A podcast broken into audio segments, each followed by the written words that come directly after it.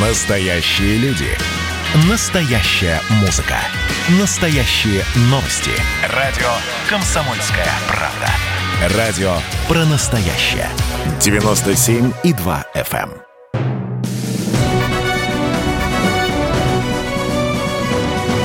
Клуб знаменитых путешественников. Совместный проект Русского географического общества и радио «Комсомольская правда».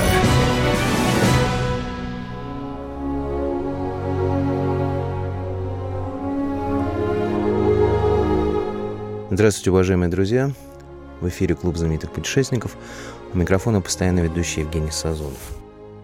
Сегодня мы поговорим о великом путешественнике и великом поэте. Вы его все знаете, ну, естественно, знаете больше как литератора. Но этот удивительный человек э, сделал вклад в географию, наверное, не меньше, чем в литературу и поэзию. Речь идет о Николае Степановиче Гумилеве. В апреле мы празднуем 135 лет со дня его рождения. Но прежде чем мы поговорим о его географической карьере, наша традиционная рубрика «Новости РГО». Клуб знаменитых путешественников. На этой неделе прошло ежегодное заседание попечительского совета РГО. Вел его председатель совета Владимир Путин. Владимир Владимирович поблагодарил всех членов общества за самоотверженную работу во время пандемии. Президент РГО Сергей Шойгу, в свою очередь, рассказал о самых интересных проектах, которые были в прошлом году и будут в этом. Среди них всемирно известный фотоконкурс «Самая красивая страна», географический диктант, проект по изучению трассы ленд-лиза Алсип, изучение места трагедии, где затонул теплоход Армения и многие другие. Также Сергей Кужугетович поблагодарил СМИ, которые помогают в работе Русского географического общества. Среди них особо отметил «Комсомольскую правду». С 8 апреля на экраны российских кинотеатров вышла «Книга моря» – анимационно-документальная одиссея морских охотников Чукотки. В фильме стирается грань между реальностью и мифом. Старый охотник и сказочный человек-медведь, хозяйка моря, отважный китобой, волки, касатки и великаны – все это герои «Книги моря», снятой при грантовой поддержке РГО. Стартовал международный конкурс РГО на лучшие вопросы для географического диктанта 2021 года. Географический диктант – международная просветительская акция РГО, которая пройдет уже в седьмой раз. В этом году решено продолжить разрабатывать вопросы диктанта с помощью жителей России и всего мира. Любой желающий может принять участие в международном конкурсе «Напиши свой вопрос для географического диктанта». Конкурс продлится до 31 мая включительно. Все подробности традиционно на на сайте rgo.ru. Клуб знаменитых путешественников. Итак, Николай Гумилев, великий русский поэт Серебряного века. Но сегодня мы поговорим о менее известной странице жизни и творчества этого удивительного человека. Мы поговорим о великом путешественнике Николае Гумилеве, который совершил две экспедиции по Восточной и Северо-Восточной Африке в 1909 и в 1913 годах, и привез оттуда не только замечательные стихи, но и не менее замечательные этнографические заметки. А еще множество артефактов, которые значительно обогатили кунсткамеру. Оглушенная ревом и топотом, облеченная в пламя и дымы, о тебе, моя Африка, шепотом в небесах говорят серафимы, и твое раскрывая Евангелие — Повесть жизни ужасной и чудной. О неопытном думают ангеле, что приставлен к тебе, безрассудной, про деяния свои фантазии, про звериную душу послушай. Ты на дереве древнем Евразии, исполинской висящая грушей, обреченный тебе, я поведаю о вождях в леопардовых шкурах, что во мраке лесов за победою водят полчища воинов хмурых, о деревнях с кумирами древними, что смеются улыбкой недоброй, и о львах, что стоят над деревнями и хвостом ударяют о ребра. Дай за это дорогу мне торную, там, где нету пути человеку. Дай назвать моим именем черную, до сих пор не открытую реку, и последняя милость, с которую отойду я в селенье святые. Дай скончаться под той сикоморою, где с Христом отдыхала Мария. Африка с детства привлекала Гумилева. Его вдохновляли подвиги русских офицеров-добровольцев в Абиссинии. Позже он даже повторит маршруты некоторых из них. В сентябре 1909 года он отправляется в Одессу, оттуда в Джибути, а затем в Абиссинию. Подробности этого путешествия, к сожалению, утеряны. Известно лишь то, что он побывал в Адис-Абебе на парадном приеме местного царька Менелика II и даже подружился с ним, потому что никогда не скупился на хорошие подарки, типа ящика приличного алкоголя или коробки шикарных сигар. Там он написал несколько статей, например, материал «Умер ли Менелик», в обрисовал происходившее вокруг трона смуты, и, конечно, создал много стихов, которые имеют особую ценность с географической точки зрения. Вообще Николай Гумилев мечтал создать полноценный учебник географии в стихах, как жаль, что этот проект, как и многие другие его гениальные задумки, так и не удалось завершить. Стаи дней и ночей надо мной колдовали, но не знаю светлей, чем в Суэцком канале, где идут корабли не по морю, по лужам, посредине земли, караваном верблюжьим. Сколько птиц, сколько птиц Здесь на каменных скатах Голубых небылиц, голенастых, забатых, Виден ящериц рой золотисто-зеленых, Словно влаги морской стынут брызги на склонах. Мы кидаем плоды на ходу арабчатам, Что сидят у воды, подражая пиратам. Арабчата орут, так задорно и звонко — и шипит марабут, нам проклятие вдогонку, А когда на пески ночь, как коршун, посядет, Задрожат огоньки впереди нас и сзади. Те красней, чем коралл, эти зелены, сини, Водяной карнавал в африканской пустыне — с отдаленных холмов, легким ветром гонимы, бедуинских костров к нам доносятся дымы с обвалившихся стен и изгибов канала слышен хохот гиен, завывание шакала, и в ответ пароход, звезды ночи печаля, спящей Африки шлет переливы рояля. Вторая экспедиция в Абиссинию состоялась в 1913 году. Она была организована лучше и согласована с Академией наук. Сначала Гумилев хотел пересечь Донакильскую пустыню, изучить малоизвестные племена и даже попытаться привнести в их жизнь цивилизацию. Это могло быть открытие мирового уровня, поскольку первые европейские исследователи добрались до этой пустыни в Северо-Восточной Африке только в 1928 году. Все пустыни друг другу от века родны, но Аравия, Сирия, Гоби — это лишь затихание сахарской волны в сатанинской воспрянувшей злобе.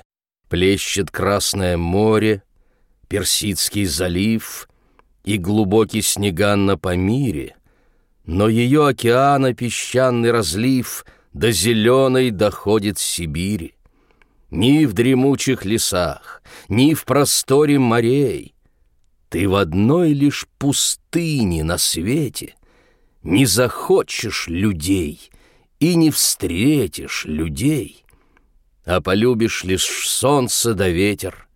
Солнце клонит лицо с голубой вышины, И лицо это девственно юно, И как струи пролитого солнца равны Золотые песчаные дюны — Всюду башни, дворцы из парфировых скал, В круг фонтаны и пальмы на страже.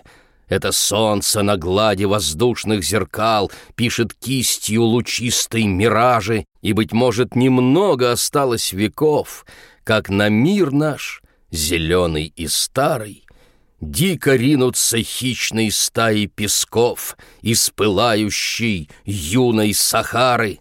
Средиземное море засыпят они И Париж, и Москву, и Афины, И мы будем в небесные верить огни На верблюдах своих бедуины. И когда, наконец, корабли марсиан У земного окажутся шара, То увидят сплошной золотой океан и дадут ему имя Сахара. К сожалению, Академия отклонила маршрут через неизведанную Донакильскую пустыню как слишком дорогой, и поэт вынужден был выбрать кое-что подешевле и попроще. Вместе с Гумилевым в качестве фотографа в Африку отправляется его племянник Николай. Сначала Гумилев отправился в Одессу, затем в Стамбул. Почему это важно? потому что там он познакомился с турецким консулом Мозарбеем, ехавшим в Харар, или, как сейчас принято говорить, Харер, город на востоке Эфиопии, главный местный исламский центр. В общем, путь они продолжили вместе. Из Стамбула они попали в Египет, оттуда в Джибути. Путники должны были отправиться вглубь страны по железной дороге, но через 260 километров поезд остановился из-за дождя. Вода размыла путь. Большая часть пассажиров вернулась, но Гумилев, Сверчков и Мазарбей выпросили у рабочих дрезину и преодолели еще 80 километров пути на ней. Мы прервемся на небольшой перерыв. Напоминаю, что сегодня герой нашей программы Николай Гумилев, великий русский поэт и великий русский путешественник. Клуб знаменитых путешественников.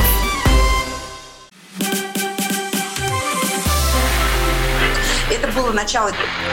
Это действительно история, которая будоражит. Вся страна обалдела.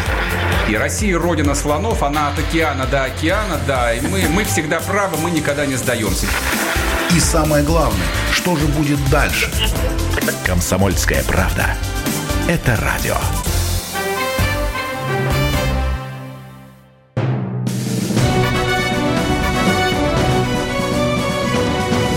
Клуб знаменитых путешественников. Совместный проект Русского географического общества и радио «Комсомольская правда». Николай Гумилев. Капитаны. На полярных морях и на южных, по изгибам зеленых зыбей, меж базальтовых скал и жемчужных шелестят паруса кораблей. Быстрокрылых ведут капитаны, Открыватели новых земель, Для кого не страшны ураганы, Кто изведал мальстремы и мель, Чья не пылью затерянных хартий, Солью моря пропитана грудь, Кто иглой на разорванной карте Отмечает свой дерзостный путь, Пусть безумствует море и хлещет, Гребни волн поднялись в небеса, ни один пред грозой не трепещет, ни один не свернет паруса.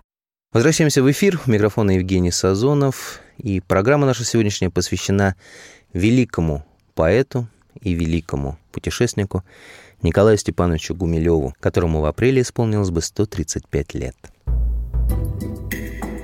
Харари Гумилев не без осложнений купил мулов, там же познакомился с губернатором Тефери, который впоследствии не только стал императором Эфиопии, но и считался последователями растафарианства, воплощением бога Джа. Поэт подарил будущему императору ящик Вермонта и сфотографировал его, его жену и сестру. Также в Хараре Гумилев начал собирать свою этнографическую коллекцию и, конечно, не переставал создавать стихотворный учебник географии. Сегодня я вижу, особенно грустен твой взгляд, И руки особенно тонкие, колени обняв. Послушай, далеко-далеко На озере чат Изысканный бродит жираф. Ему грациозная стройность и нега дана, И шкуру его украшает волшебный узор — с которым равняться осмелится только луна, дробясь и качаясь на влаге широких озер. Вдали он подобен цветным парусам корабля, И бег его плавен, как радостный птичий полет. Я знаю, что много чудесного видит земля, Когда на закате он прячется в мраморный грот. Я знаю веселые сказки таинственных стран Про черную деву, про страсть молодого вождя — но ты слишком долго вдыхала тяжелый туман. Ты верить не хочешь во что-нибудь, кроме дождя. И как я тебе расскажу про тропический сад, про стройные пальмы, про запах немыслимых трав? Ты плачешь? Послушай, далеко, на озере чат — изысканный бродит жираф. Из Харара путь лежал через малоизученные земли галлов в селении Шейх Гусейн. По пути пришлось переправляться через очень быструю реку Уаби, где Николая Сверчкова чуть не утащил крокодил. Вскоре начались проблемы с провизией. Гумилев вынужден был охотиться для добычи пропитания. Когда цель была достигнута, вождь и духовный наставник шейх Гусейна прислал экспедиции провизию и тепло принял ее – вот как Гумилев описывает это путешествие. Восемь дней от Харрара я вел караван Сквозь черчерские дикие горы, И седых на деревьях стрелял обезьян, Засыпал средь корней сикаморы. На девятую ночь я увидел с горы Этот миг никогда не забуду. Там внизу в отдаленной равнине костры, точно красные звезды повсюду. И помчались один за другими они, точно тучи в сияющей сини, Ночи трижды святые и странные дни на широкой галласской равнине. Все, к чему приближался навстречу я тут, было больше, чем видел я раньше — я смотрел, как огромных верблюдов пасут у широких прудов великанши, как соженного роста галласы скача в леопардовых шкурах и львиных, убегающих страусов рубят с плеча на горячих конях-исполинах, и как поят парным молоком старики умирающих змей престарелых — и мыча от меня убегали быки, никогда не видавшие белых. Временами я слышал у входа пещер звуки песен и бой барабанов, и тогда мне казалось, что я Гулливер, позабытый в стране великанов, и таинственный город, тропический Рим, шейх Гусейн я увидел высокий, поклонился мечети — и пальмам святым был допущен пред очи пророка. Жирный негр восседал на персидских коврах в полутемной неубранной зале, точно идол в браслетах, серьгах и перстнях, лишь глаза его дивно сверкали. Я склонился, он мне улыбнулся в ответ, по плечу меня с лаской ударя — я бельгийский ему подарил пистолет и портрет моего государя. Все расспрашивал он, много ли знают о нем в отдаленной и дикой России.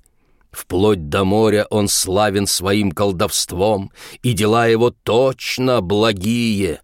Если мула в лесу ты не можешь найти, или раб убежал беспокойный, все получишь ты вдруг, обещав принести шейх Гусейну подарок пристойный.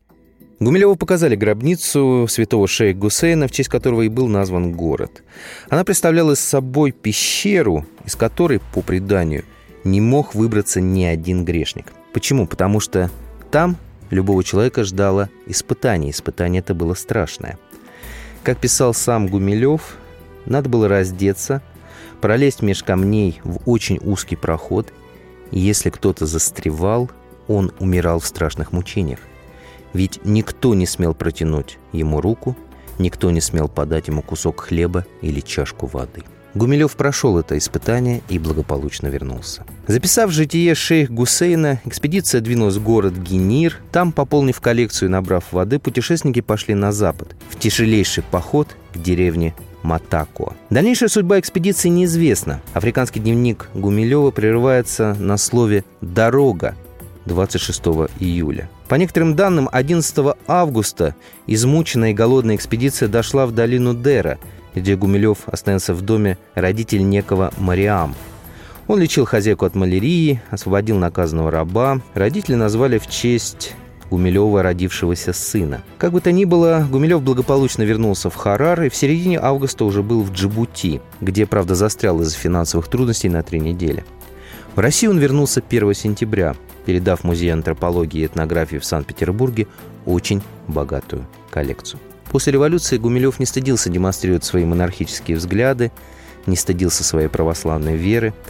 Он открыто крестился на храмы в Петербурге и всячески злил власть. В конце августа 1921 года в расцвете жизненных и творческих сил Гумилев был расстрелян. Да, я знаю. Я вам не пара. Я пришел из другой страны. И мне нравится не гитара, а дикарский напев зурны. Не по залам и по салонам, темным платьям и пиджакам. Я читаю стихи драконам, водопадам и облакам. Я люблю, как араб в пустыне припадает к воде и пьет — а не рыцарем на картине, что на звезды смотрит и ждет. И умру я не на постели, при нотариусе и враче, а в какой-нибудь дикой щели, утонувшей в густом плюще, чтоб войти не во всем открытый, протестантский, прибранный рай, а туда, где разбойник и мытарь и блудница крикнут «Вставай!» Перед расстрелом Гумилев поразил палачей своим хладнокровием. Один из них даже сказал, «Нам бы таких благородий побольше, пригодились бы». Страна потеряла великого человека, великого поэта и великого путешественника. Зачем выдумывают супергероев, если они живут или жили среди нас? Реальная биография Николая Гумилева удивительнее и фантастичнее многих придуманных историй о супергероях. И, конечно, этот человек достоин рая. А рай, как говорили древние, это вечное путешествие по самым удивительным местам. Спасибо вам, друзья, что вы были сегодня с нами. Напоминаю, что в эфире был клуб знаменитых путешественников. У микрофона работал и наслаждался стихами великого Николая Гумилева, постоянно ведущий Евгений Сазонов.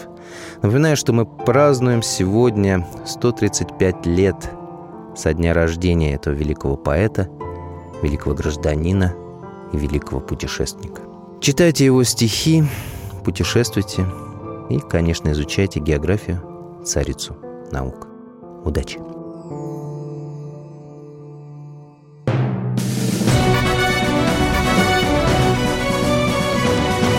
Клуб знаменитых путешественников. Совместный проект Русского географического общества и радио «Комсомольская правда».